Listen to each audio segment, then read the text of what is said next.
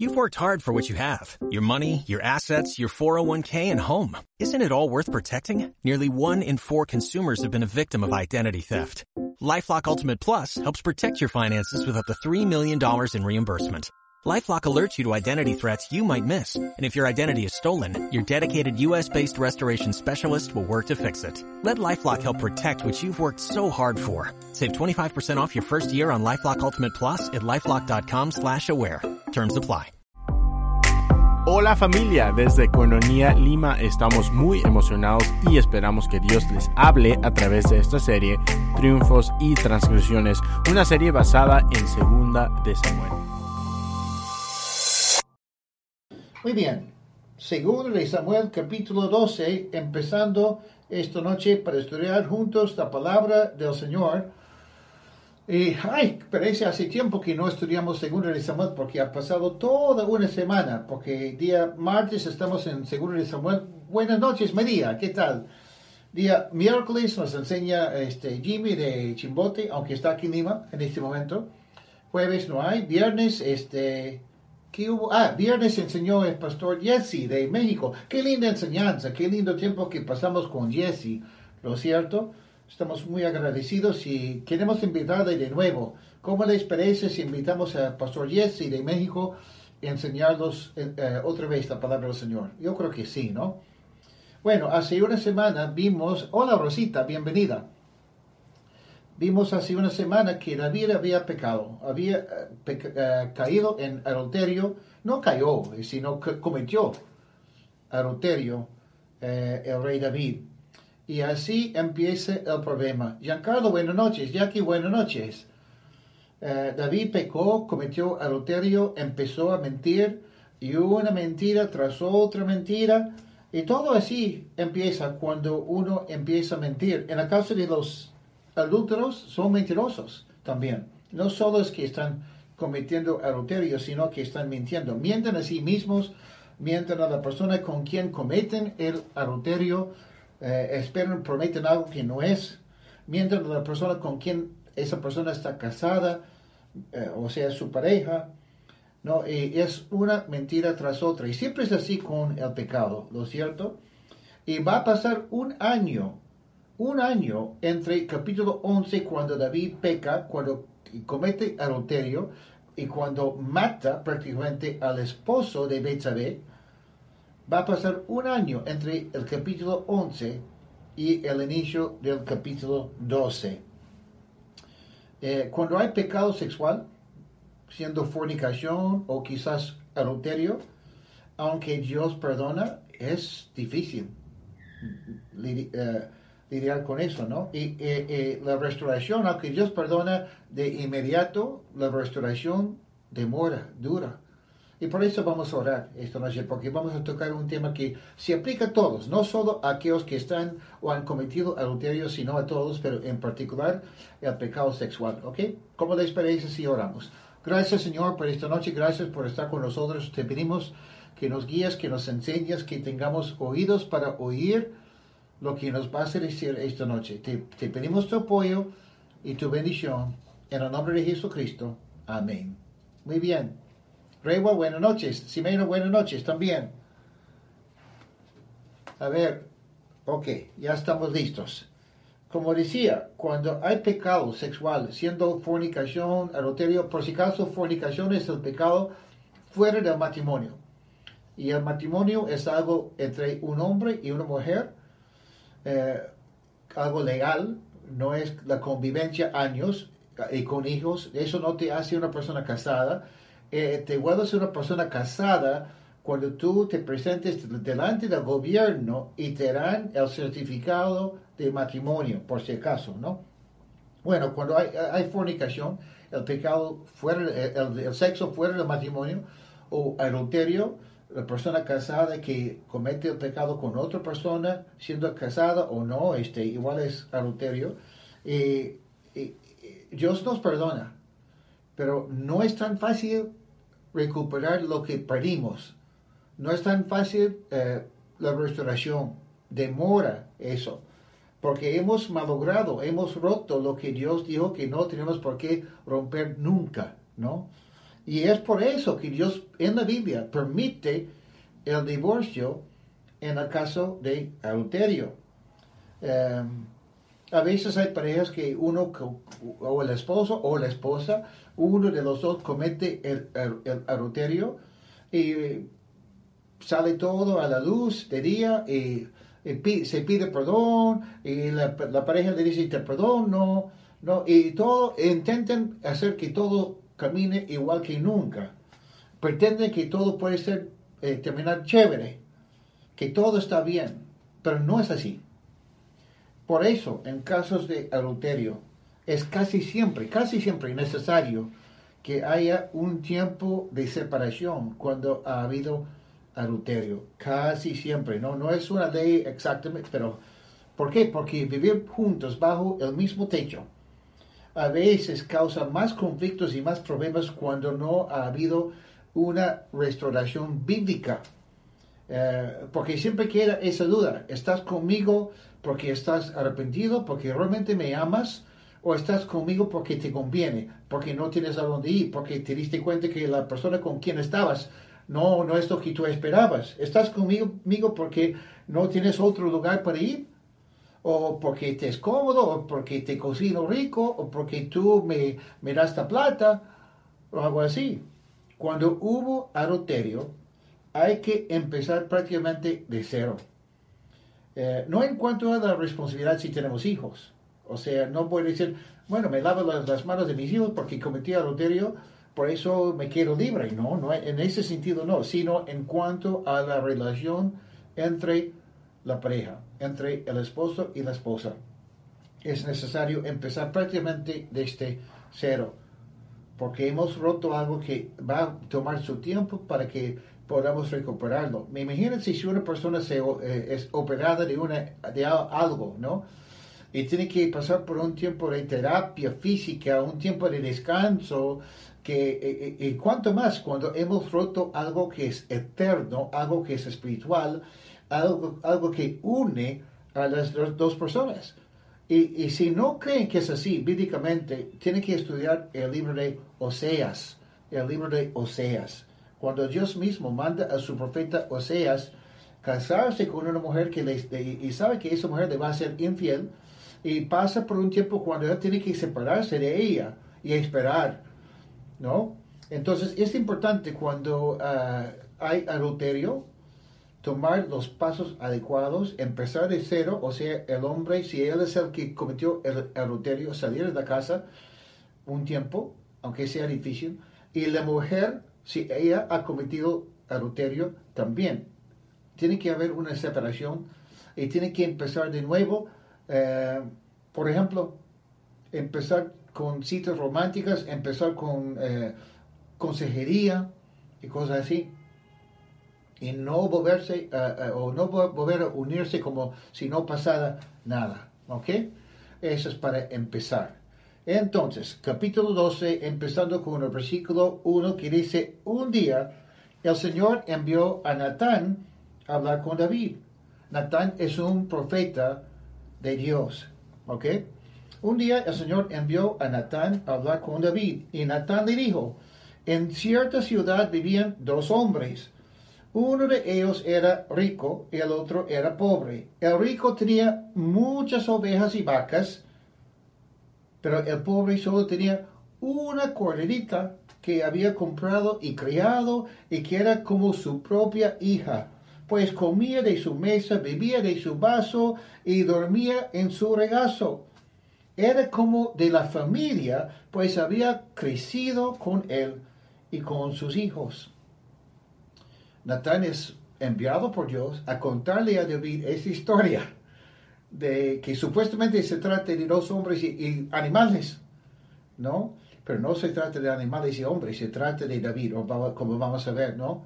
Em, y es interesante porque aquí vemos que eh, Urias, que había sido el esposo de Betsabé, eh, quizás él sabía, como vimos la semana pasada, que algo andaba mal en su matrimonio, probablemente que sí, pero igual él amaba mucho a su esposa.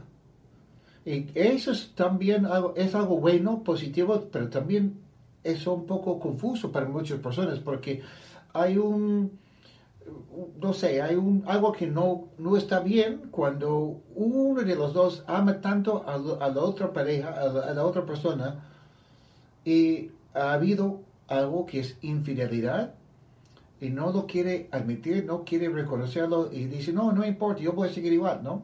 Urias no, no vemos eso en él, ¿no? Porque murió, porque David lo mató.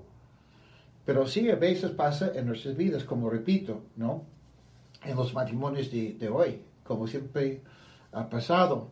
Eh, la, historia cuenta que eh, está diciendo Natán que Urias amaba a su esposa y era su única esposa, la trataba con mucho cariño. En cambio, David tenía muchas esposas y muchas concubinas, ¿no es cierto? Eh, y por eso, cuando hay adulterio, las consecuencias son trágicas. Em, ok, la persona a veces no quiere escuchar, eh, dice algo como estoy arrepentido y, mi pareja eh, tiene que entenderme.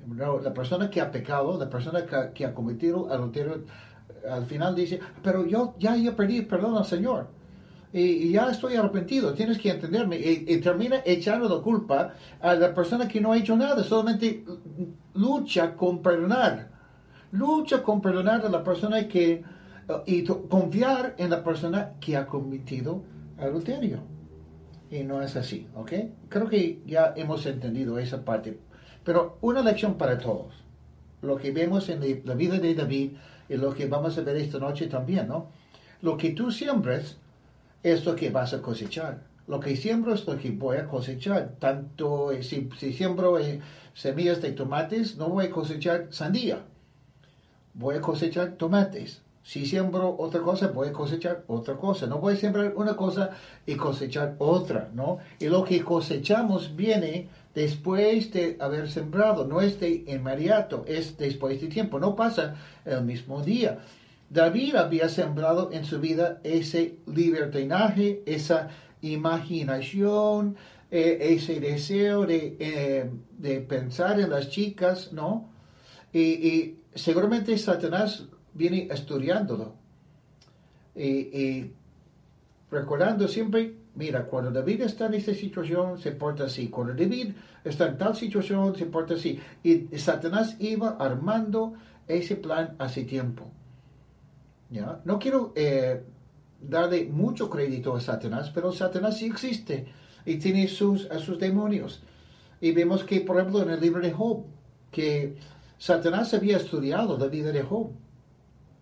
Igual es en nuestro caso. Y busca cómo tentarnos y cómo ponernos en el lugar preciso para hacernos caer en el pecado. Pero el problema, la culpa no lo tiene Satanás, sino David. Porque cualquier persona puede tener un pensamiento feo, un pensamiento pecaminoso. Pero el asunto es, ¿qué hago con ese pensamiento? ¿Sigo pensándolo y si sigo pensándolo, de repente voy a encontrarme en una situación en la cual voy a caer.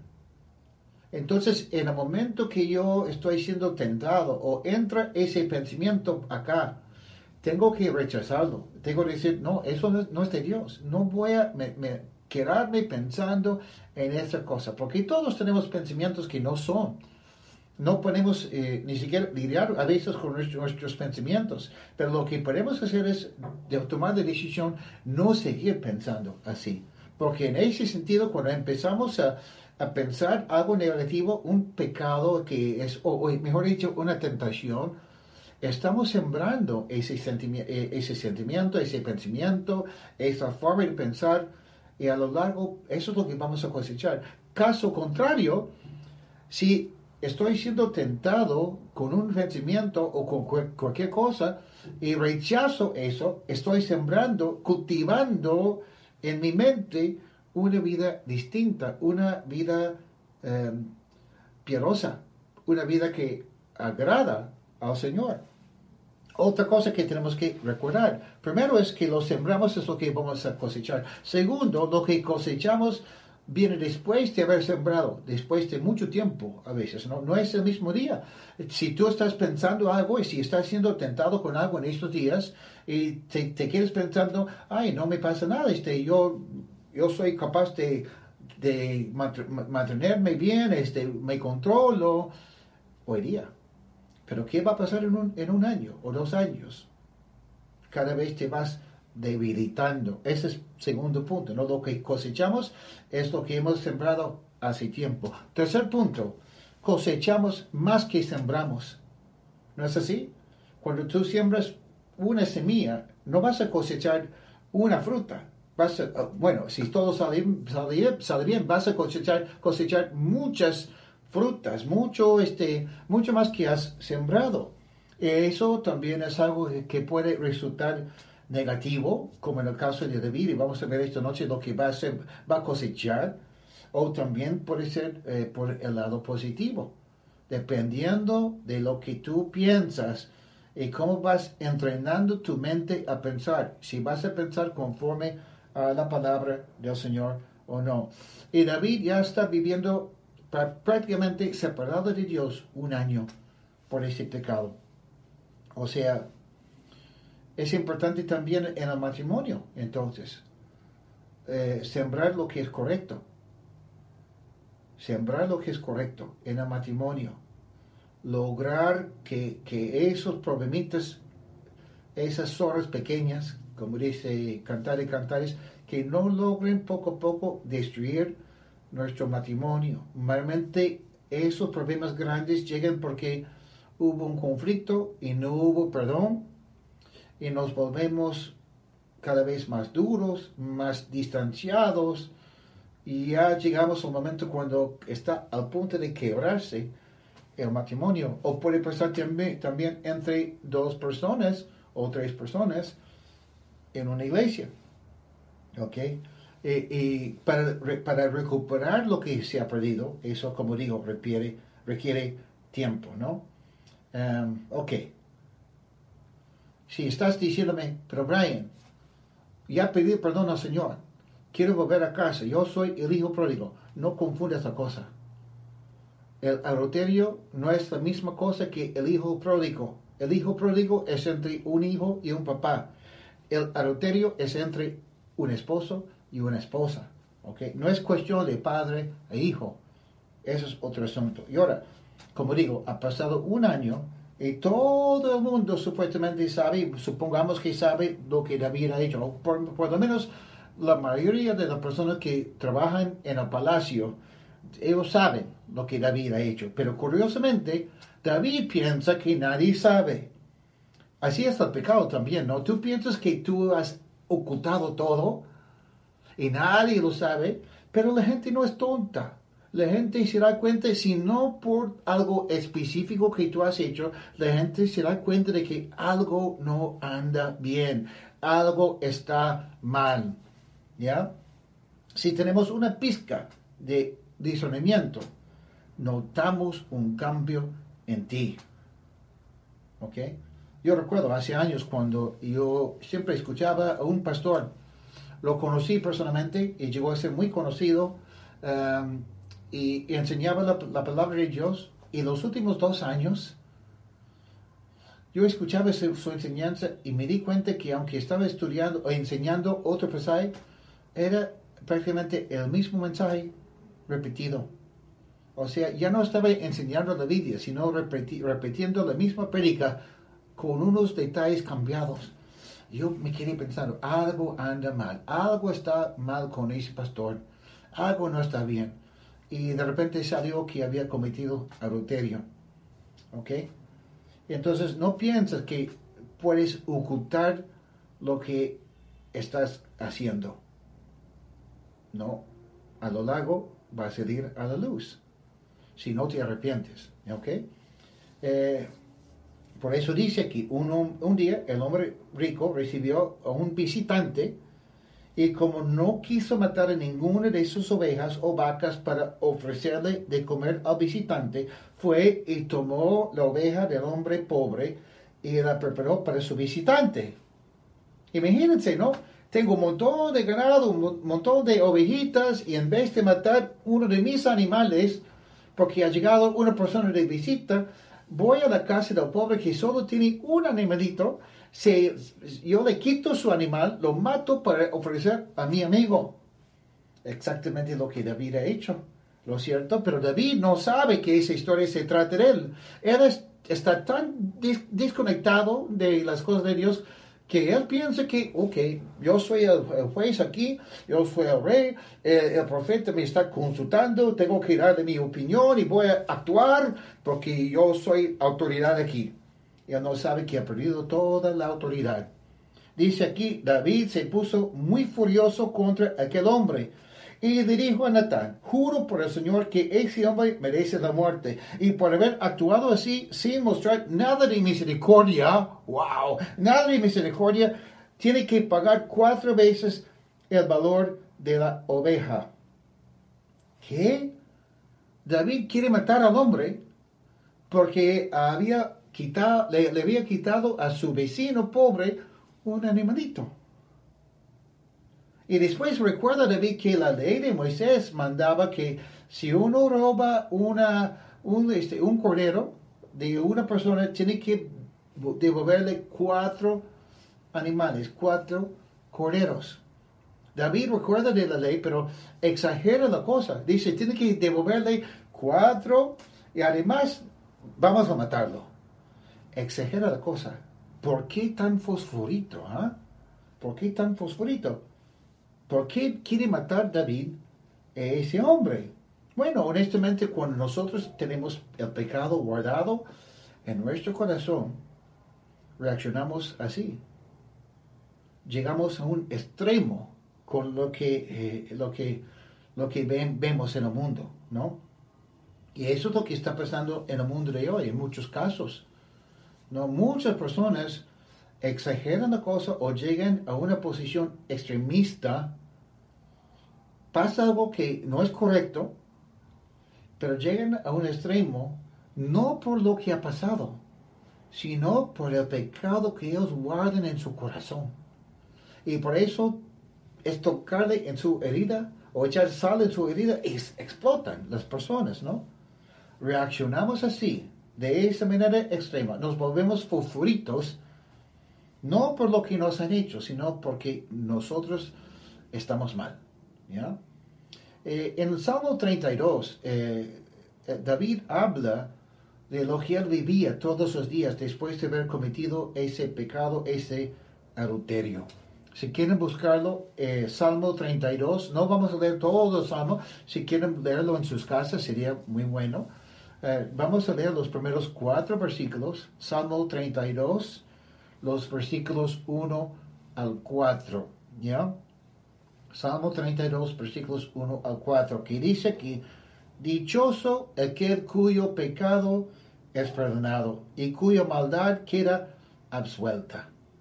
David, obvio, que escribe este salmo después de haber sido perdonado y después de haber eh, eh, sido recibido por Dios de nuevo. Por eso dice, dichoso aquel cuyo pecado es perdonado y cuya maldad queda absuelta. Dichoso aquel a quien el Señor ya no acuse de impiedad y en el que no hay engaño. ¿Ok? Como hemos hablado las últimas semanas, qué importante es perdonar, pero no podemos perdonar si no hemos sido perdonados. Y la señal que hemos sido perdonados es que somos capaces de perdonar a los demás. Lamentablemente en el mundo de hoy todo es venganza, todo es, tú me has hecho eso, eso, tus antepasados me han hecho eso, eh, gente como tú me ha hecho eso, y por eso yo voy a reaccionar así. Y en ambos extremos, ¿ah? Pero ¿qué diferencia hay cuando una persona recibe a Cristo en su corazón? Cuando esa, esa persona ha sido perdonada por Cristo y sabe que su pecado le ha sido limpiado, borrado.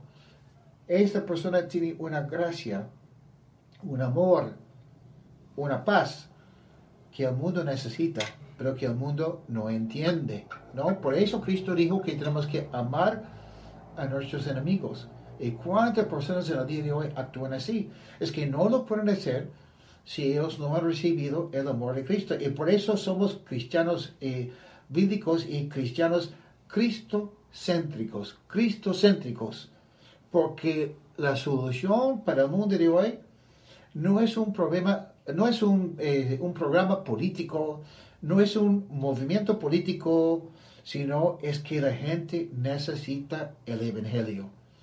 Por eso somos cristocéntricos. Todo lo que tenemos que hacer tiene que ver con Cristo en el centro. ¿Eso quiere decir que no vamos, no vamos a defender a los que necesitan? No, claro que sí. No vamos a cuidar a los que, claro que sí, vamos a cuidar a los que, según nuestro poder de hacerlo, porque el corazón de nuestro Dios es así, pero al final, si no predicamos el Evangelio, y si no es nuestra meta número uno, predicar el Evangelio, no hemos entendido bien la cosa. Imagínense, Adán y Eva tienen a sus primeros dos hijos. Y no pasa mucho tiempo y uno le mata al otro. Caín y Abel. Ustedes saben la historia, supongo, ¿no? ¿Y cuánto, este, cuántos muertos hay en el mundo de hoy? ¿Cuántos asesinatos? ¿Cuánta violencia hay en el mundo por ese, esa falta de entender y conocer a Cristo Jesús? Dice aquí el versículo 3, Salmo 32, versículo 3, dice David, de, hablando de su experiencia después de haber cometido adulterio con Betsabé, dice, mientras callé, mis huesos envejecieron. ¿Sabe que a veces la presencia del pecado en nuestra vida nos afecta físicamente hasta que afecta nuestros huesos? A veces se ha enseñado eso a través de los años, ¿no? A veces, no siempre, por si acaso, pero a veces el, eh, la enfermedad de osteoporosis es una enfermedad que ah, es lo que ocurre a veces en la vida de una persona que vive años con una falta de perdón. Y esa tensión, e, ese, esa falta de perdón hasta afecta sus huesos. Dice David aquí por eh, ocultar su pecado, por no arreglar cuentas con el Señor, por intentar ocultar lo que había hecho. Dice aquí, me recaí, mis huesos envejecieron. ¿Quieres volverte viejo antes de tu tiempo? Espero que no, ¿no? Mejor es confiar en el Señor, mejor, mejor es rendir cuentas al Señor, pedir perdón al Señor, no ocultar tu pecado, etc. ¿no? Dice aquí también, pues todo el día me quejaba. La persona que no importa lo que tú haces, la persona siempre se queja. No hay nada positivo en el mundo, todo es negativo, todo es...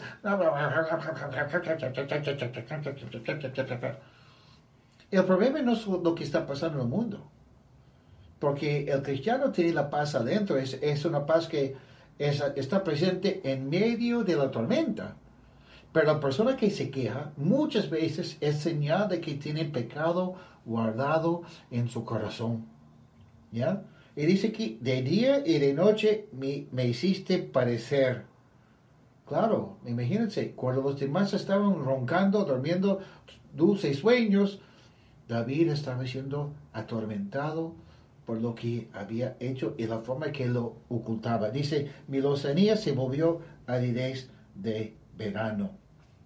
O sea, el pecado no confesado y no perdonado puede hacer que nos enfermamos. Puedes tomar todas las vitaminas del mundo. Puedes comer brócoli en tu almuerzo con tu coliflor todos, todos los días. Pero si tú estás guardando pecado tu corazón, te va a afectar físicamente. ¿ya? Nos volvemos personas que nunca estamos contentos o satisfechos.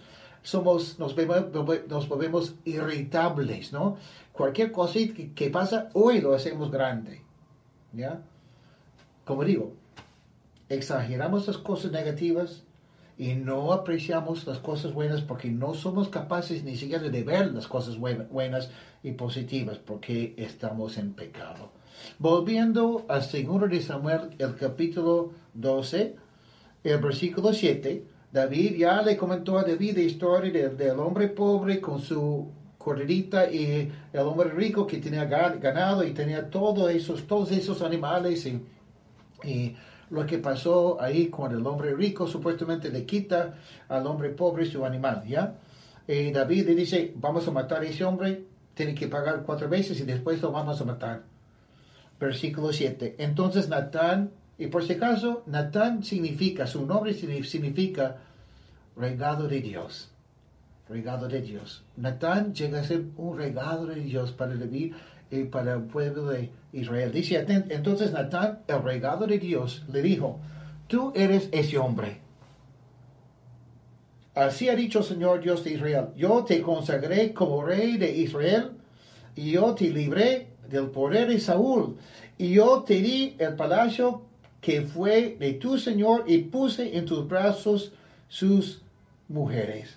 Además yo te entregué las tribus de Israel y de Judá y, por, e, si esto fuera poco, yo estaba dispuesto a darte mucho más yo me imagino que en este momento David está así. Y el gran salmista, el gran poeta, no tenía nada que, que decir. Me imagino que se volvió pálido, rojo, pálido, rojo, sudando. ¿No? Me imagino. Pero lo bueno es que después de un año, todo ha salido a la luz. Y Dios se dice, yo he sido tan bueno contigo. Todo lo que tú tienes, lo tienes por mí. Te, he bendecido tanto, ¿no?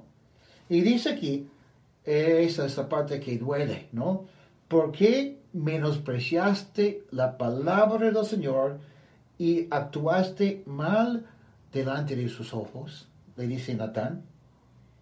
¿Por qué menospreciaste la palabra del Señor? Eso es lo que pasa cuando pecamos y cuando cometemos pecado y lo ocultamos, ¿no? Dice, al hitita Urias lo mataste por medio de la espada de los amonitas para quedarte con su mujer. O sea, todo queda expuesto. Dios lo sabe todo. Y Natán también lo sabe. Esa es una palabra, en el Nuevo Testamento se llama palabra de ciencia. Cuando tú sabes detalles de cosas que no tendrías por qué saberlo. Dice, ahora dice Natán, Natán, dice, y ahora en castigo la violencia jamás se apartará de tu propia familia. Pues, y eso también duele, ¿no? Pues menospreciaste, menospreciaste al Señor y tomaste como mujer a la esposa de Urias elitita. David pensó que había arreglado todo, que ya estaba casado con Betsabé, con la, mujer y todo arreglado, ¿no? Hasta que llega el profeta Natán. Y él le dice, sí, vas a ser castigado. Hoy día vi, una, eh, una mujer de nuestra iglesia publicó en su muro en Facebook como eh, algo bien bonito, bíblico, ¿no? Y el otro hombre lo malinterpretó y dijo, Dios nunca castiga a nadie. Bueno, si en, algún momento alguien te dice que Dios no castiga a nadie, David es el que tenía un corazón conforme al corazón del Señor. Es el gran salmista, es el rey, es el pastor del rebaño, etc. Y Dios a través de Natán le dice, y ore en castigo. Sí, Dios nos castiga no, no deben, deben, pensar nunca que Dios no los castiga, porque Dios es un buen padre y un buen padre siempre castiga a sus hijos. Y ahora en castigo, la violencia jamás se apartará de tu propia familia. Ay, eso es terrible, ¿no? Pues menospreciaste al Señor y tomaste como mujer a la esposa de Urias elitita. Pero así dice el Señor, yo haré que el mal sobrevenga sobre tu propia casa ante tus propios ojos entregaré tus mujeres a tu prójimo, y al pleno sol se acostará con ellas. Lo que tú hiciste en secreto, lo haré a plena luz del día, y en presencia de todos los israelitas. ¿Qué tal castigo? Vamos a ver en los siguientes capítulos, si Dios lo permite, cómo esas profecías, ese castigo, se cumple en varios momentos. Vamos a ver cómo uno de sus hijos de David, viola a su media hermana, o sea, una hija de David. Vamos a ver cómo en dos oportunidades, dos de sus hijos intentan quitarle su trono, golpe de Estado. Quiere uh, Absalón matar a su propio papá y se acuesta con sus concubinas en la azotea del palacio delante de todo el pueblo de Israel. ¿Y por qué? Porque David no va a poder, poder, este, castigarlos, porque con qué cara va a, castigar a sus hijos con autoridad si ellos saben que él ha actuado así. Pero vamos a ver algo positivo aquí también. Vamos a ver cómo Natán, que sus, otra vez repito que su nombre significa regalo de Dios. Vamos a ver cómo Natán confronta a David. Parece que le busca a David de manera, o sea, en privado. No lo dice delante de todos, le llama a David al, costado, David, quiero conversar con usted, este, vamos a la oficina si se puede. Y David, me imagino que sabiendo que Natán era profeta, les pensaba, por un lado, oh, ok, todo está bien conmigo porque el profeta quiere conversar conmigo. O quizás se puso nervioso desde el inicio, no sé, ¿no? Pero, mira, cuando estamos en pecado, no es que Dios desea humillarnos en un mal sentido. Lo que busca Dios es nuestro arrepentimiento. Él busca que cambiemos. Y qué pena que David esperó un año. Quizás cambiado o hubiesen salido diferente si David en el primer momento que peca hubiese buscado a, Natán o un sacerdote o a Dios mismo y reconciliarse con el Señor. Pero si no fuera por Natán, ¿cuánto tiempo más habría pasado? ¿No? La cuenta, eh, le cuenta David, eh, Natán su pecado de una forma interesante también, ¿no? Le cuenta una historia. No le ataca, no le acusa así de frente, sino le dice, David, quiero contarle esa historia. Y así David entiende con mayor gravedad, se puede decir, eh, lo que él ha hecho. Lo hace entender y le hace ver cuál es la consecuencia. Que David, mira cómo, te cómo has terminado. Estás listo a matar a una persona por algo que es mucho menos que lo que tú has hecho. Estás mal, David. ¿no? Y a veces es sabio para nosotros también, si Dios pone en nuestro camino una persona que tenemos que confrontarlo, en vez de atacarlo, primero llevarle a un lugar, a un costado y hablarle en, en privado, no acusarle delante de todos, no es así. Y en segundo lugar, contarle algo que puede apoyarle a entender eh, su situación. ¿Ya? Eh, seguramente Dios demostró a Natán lo que tiene que decirle antes, supongo, ¿no? Pero quizás Natán no, no lo sabía todo. Solo sabía que, que que iniciar esta, esta conversación y obvio, si lo sabía o no, eso realmente implicó para Natán mucha valentía y mucha fe porque no estaba confrontando a cualquier persona. Él estaba yendo a palacio para confrontar a un rey, el rey, que estaba mal con Dios. Ese rey David, imagínense, él era capaz de quizás en ese momento decir, ¿quién eres tú?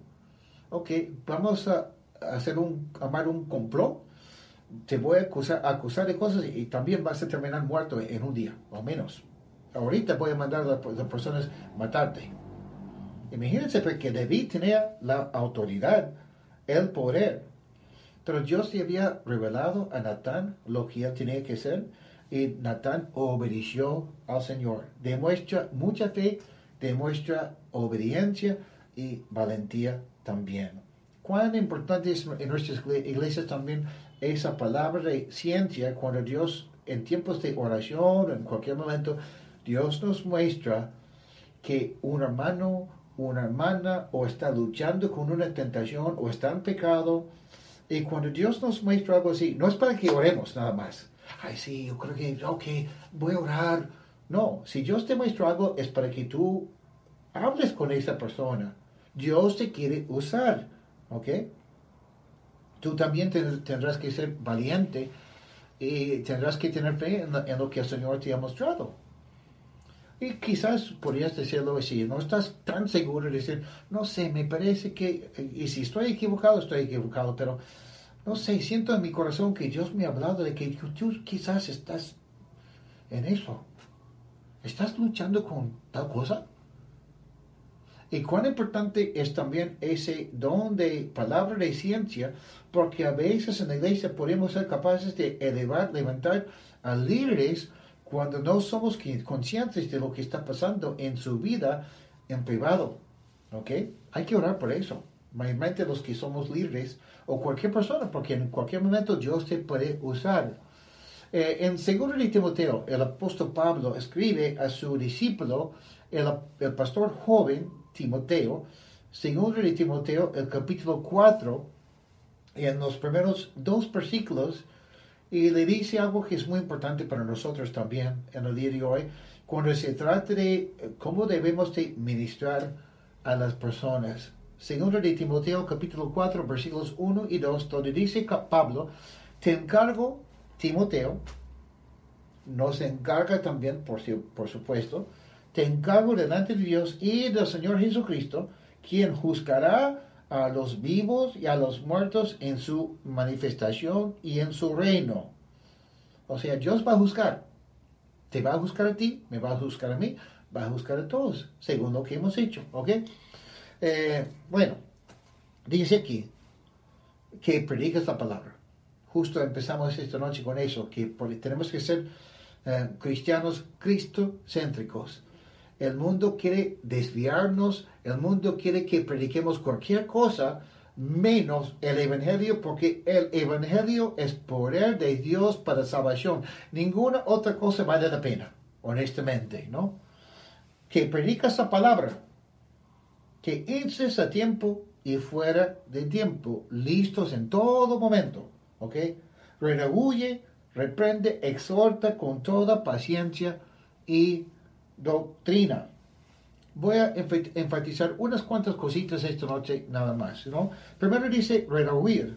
Esa palabra redahuir quiere decir refutar, confrontar, encontrar la falta, llamar a la persona a rendir cuentas y hasta castigar.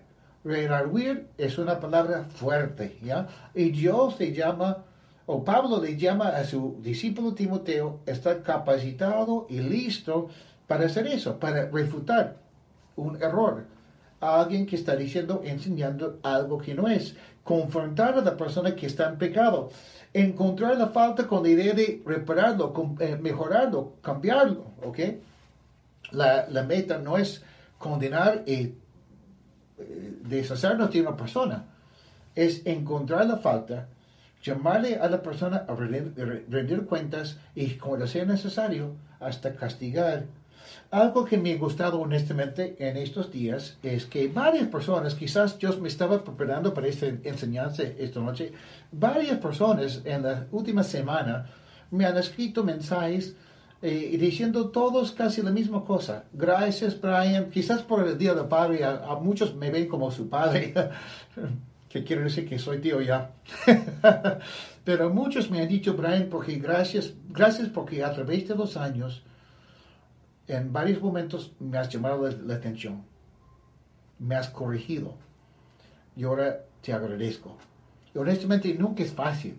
Y si, si a ti te gusta llamar la atención, Dios tiene que orar en tu corazón porque no debe ser así, ¿no? Pero yo lo hago porque Dios me llama hacerlo, ¿no? Claro que sí. Y cuán importante es, como cristianos, no hacernos ciegos, no tener la vista larga, ¿no? No decir, ay, no, prefiero no ver nada. Si Dios te muestra algo, es para que tú actúes, ¿no es cierto? La palabra reprender no es lo que muchos piensan, ¿no? Muchos paran diciendo, Satanás te reprendo en el nombre de Jesús, ¿no? Y cuando un, cristiano está en pecado, te reprendo. No, curiosamente, es casi todo lo contrario. La palabra aquí, reprender, en el griego es epitimao. Epitimao. Mejor dicho así, epitimao. No importa si, si recuerdas lo que es en griego o no, porque yo tampoco no hablo griego. Pero esa palabra tiene varios significados. La palabra reprender aquí en 2 de Timoteo quiere decir dar honor a, honrar a, una persona, dar, mí me gusta esta parte, dar más valor o literalmente elevar el precio, elevar el valor de algo, ¿ya? El precio de algo se eleva cuando hay, escasez, cuando hay poco, ¿no es cierto? Entonces, ¿qué? Que hagamos a las personas más elevadas, o sea, que tengan más valor por haber tenido contacto con nosotros. La idea es mejorar, ayudar a la persona. También incluye ahí amonestar a la persona en ese sentido, ¿no? Mira, que la persona termine siendo una mejor persona, un mejor cristiano por haber tenido pasar tiempo, por haber pasado tiempo contigo. Eso implica sinceridad, implica que estás dispuesto a decir las cosas tal como son, ¿no es cierto? Después dice que exhortar. Exhortar es la palabra paracaleo en, en griego, eh, el paracletos es el Espíritu Santo. Paracleo, paracaleo, discúlpame, es el verbo. Es ponerte al lado de la, persona que está luchando, que está mal, rogarle que cambie, consolarlo cuando sea necesario, animarlo, fortalecer a la persona, fortalecerlo y también instruirlo, instruirlo. Exhortar es para, paracaleo rogar, consolar, animar, fortalecer, y también instruir. Yo me imagino que Natán, supongo, ¿no? Aunque estaba delante, delante del rey, yo, si yo fuera Natán, en el momento que David es confrontado con su pecado y empieza a quebrantarse, yo me imagino a Natán, en vez de decir, por fin, no, yo no creo que ha sido así, yo creo que a Natán lo abrazó. Yo me imagino que conociendo el corazón de David, después de un año, cuando se quebrantó David, se cayó en el piso. Me imagino, ¿no? Y por eso yo creo que Natán estaba ahí fortaleciendo a David por lo que tenía que enfrentar. David necesitaba a un hombre como Natán. Natán era, aunque cumplió con un rol muy difícil, David necesitaba a un hombre como Natán y Natán llegó a ser un regalo de Dios para David. Un hombre valiente, un hombre listo para decirle la verdad, animarle, fortalecerle, para que David pudiera hacer al final lo correcto. Lamentablemente hay muchos hombres en las iglesias de hoy que no quieren a un hombre en su vida así. Prefieren, prefieren pretender que, de que todo esté bien. Ay, no me digas eso porque me vas a ofender. Ay, ay, hay, que, hay, hay, hay hombres en la iglesia que a veces creo que no son hombres. Bueno, biológicamente sí. no, no estoy diciendo eso. Sino que a veces siento que hay que tratarles con pinzas. No. Y por supuesto, mujeres también se aplica. ¿ah? Personas que se ofenden tan fácilmente. A veces tú le miras a la persona y se ofende. ¿no? También hay un gran problema que hay hombres que no quieren ser como Natán para con sus amigos, para sus hermanos en la fe, porque vamos a ser honestos, todos en algún momento o, varios momentos en nuestras vidas necesitamos a un hombre como Natán que nos llame la atención, ¿qué está pasando contigo? Déjame apoyarte yo sé lo que está pasando. Dios me ha mostrado. Estoy orando por ti. Pero hay esas personas que en vez de hablar contigo en privado, hablan con todo el mundo, ¿no? Menos con que, que, hablar contigo. Y además dictan una sentencia sobre tu vida por lo que has hecho en vez de apoyarte a buscar el arrepentimiento. En vez de buscar fortalecerte, te quieren tumbar. No te quieren apoyar, acompañar todo lo contrario. ¿Ok? Bueno, como hemos eh, leído, vamos a volver a 2 de Samuel capítulo 12 y retomar eh, el versículo 10. ¿ya? 2 de Samuel capítulo 12 y el versículo 10. Voy a dejarles unos segundos para buscarlo de nuevo, ¿ya? Mientras lo busquen voy a tomar agua con mi botella nueva. Dice aquí, y ahora en castigo más se apartará de, tu propia familia. ¿Se acuerdan lo que hablabas al inicio? Lo que tú siembras lo vas a cosechar, pero con más todavía. No vas a cosechar la misma cantidad que tú has sembrado. David sembró la violencia en la vida de Urias. Sembró el pecado sexual de una, mujer. Y dice que la violencia jamás se apartará de tu propia familia, pues menospreciaste al Señor. Eh, ¿Cómo estás tú, este, cómo estás en cuanto a tu, tu relación con Dios? ¿Cómo estás con, con su palabra? ¿Estás tomando en serio lo que Dios dice en su palabra o menosprecias al Señor y su palabra. ¿Ok? Ya leímos eh, esta parte. Y solo voy a terminar con eso. Creció mucha maleza por esa semilla de rebeldía que sembró David en un momento nada más. Es increíble cuando trabajas en el campo, cómo la maleza crece tan rápido, ¿no? Una sola semilla de maleza hace mucho daño. No podemos decir, bueno, 95% está bien.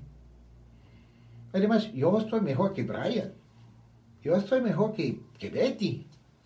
Que bueno, espero que sí. Pero no, la, la meta es ser como Cristo. Okay. Versículo 13 al 15. David le respondió a Natán, reconozco que he pecado contra el Señor. El pecado que cometemos, no solo pecamos en contra de una persona, más importante es que hemos pecado contra el Señor.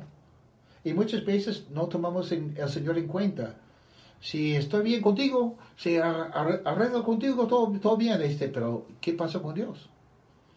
Y Natán le dijo, el Señor ha perdonado tu pecado. Qué lindo es eso, ¿no? El Señor ha perdonado tu pecado y no vas a morir. Pero como los enemigos del Señor hablan mal de Él por causa de este pecado tuyo, tu hijo recién nacido tiene que morir. Ese es un principio. Lo que empieza mal termina mal. Hay consecuencias cuando pecamos. Y aunque Dios nos perdona, eso no borra lo malo que hemos sembrado. las semillas van creciendo. Después de eso, Natán regresó a su casa. Y el niño que la mujer de Urias le dio a, David se enfermó de gravedad porque el Señor así lo quiso. En el Salmo 51 es otro salmo, son dos salmos, son Salmo 32 y Salmo 51 que David escribe eh, basados esos salmos en su experiencia con su pecado de adulterio y el asesino, asesinato de, de Urias.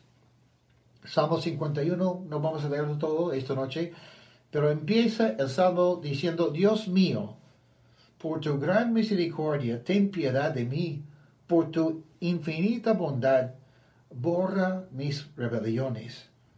Lávame más y más de mi maldad, límpiame de mi pecado. Si, si has pecado, van a haber consecuencias, por supuesto que sí. Si tú has pensado, bueno, todo el mundo lo hace, yo también lo voy a hacer porque quiero disfrutar igual que los demás, quizás ya estás dándote, dándote cuenta que no es así. Y, no debes esperar necesariamente que Dios va a borrar todas tus angustias por lo que has hecho. Lo que sí puedes saber es que si tú te arrepientes, que Dios te va a perdonar. Y no solo eso, que Dios puede limpiarte. Él puede cambiarte, puede darte una vida nueva. Dice que reconozco que, reconozco que he sido rebelde. No digas, soy buena persona. No, no eres buena persona. Tú eres una persona rebelde. Dice aquí, mi pecado está siempre ante mis ojos. Imagínense un año, David, aunque pensaba que nadie lo sabía, David todos los días y todas las noches estaba siendo atormentado por este pecado que había ocultado. Contra ti y solo contra ti he pecado. La idea aquí no es que no había pecado contra Urias, sino está diciendo, Señor, todo empieza y termina contigo. Ese es el sentido aquí, ¿no? No puedo escaparme de lo que yo he hecho, porque al final tengo que rendirte cuentas a ti. No puedo decir, bueno, Urias ya, ya está muerto, aquí voy a hacer, me lavo las manos. No, porque he, he pecado contra ti. Ante tus propios ojos he hecho lo malo. O sea, David está recordando esa noche que estaba en la cama con... Ahí Dios me estaba mirando. Esa vez que cuando yo hablé con Urias y le mandé con la carta y Joab leyó la carta, Dios también leyó esa, esa carta. Dios estaba ahí. Eso justifica plenamente tu sentencia. O sea, no tenemos por qué quejarnos si Dios hace cosas en nuestras vidas para castigarnos o para corregirnos. Honestamente, merecemos peor. No tenemos por qué quejarnos. Y si nos quejamos de lo que Dios nos da, es porque todavía somos rebeldes. Y dice que eso justifica plenamente tu sentencia y demuestra es impecable. Versículos 10 al 12. Dios mío, crea en mí un corazón limpio.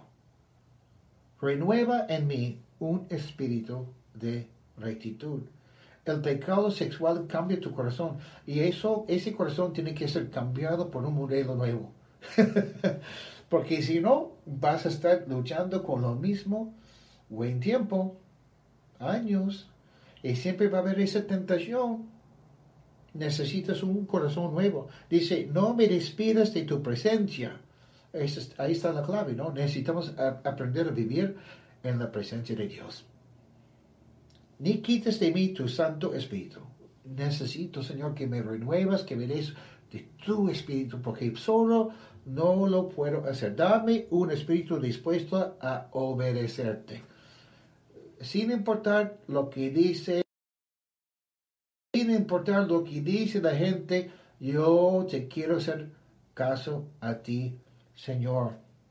Dice aquí, y me encanta esa parte, así instruiré a los pecadores en tus caminos. Señor, aprendí la lección. Y ahora lo que yo he aprendido no lo voy a ocultar, sino voy a compartir lo malo que yo he vivido para que espero que los demás que no cometan el, mismo error, que no cometen el mismo pecado, que aprenden de mí, ¿no? Así los pecadores se volverán a ti. Tenemos la gran esperanza que a pesar de lo que hemos hecho, Dios nos puede usar. Y hasta puede usar nuestro, nuestro pasado y nuestro pecado para su gloria.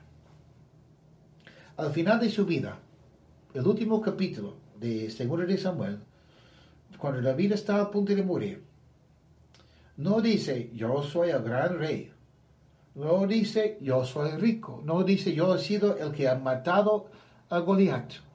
Y por supuesto no dice yo soy el hombre más puro del mundo. Y tampoco no dice yo he sido el mejor papá del mundo.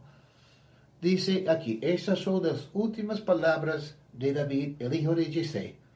Así se expresó el dulce cantor de Israel, el hombre exaltado y ungido por el Dios de Jacob.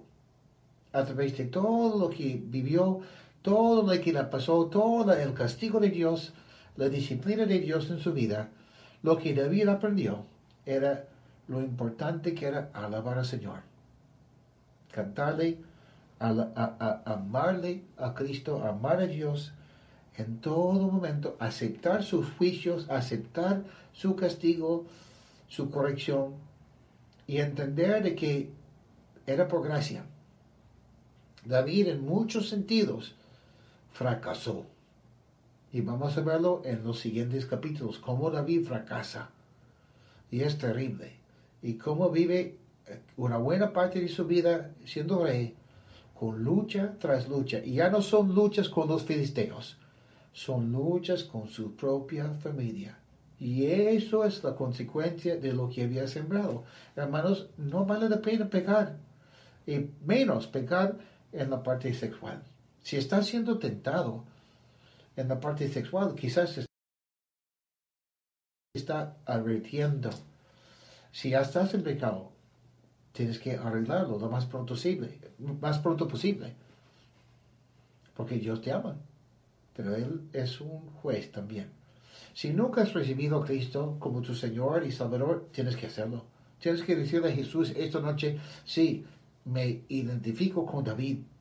Yo también soy pecador. Yo he hecho cosas que no son. Y te pido, Señor, perdón. Ya no, no quiero ocultar lo que he hecho te lo confieso, Señor, y te pido no solo perdón, sino te pido que me des un corazón nuevo.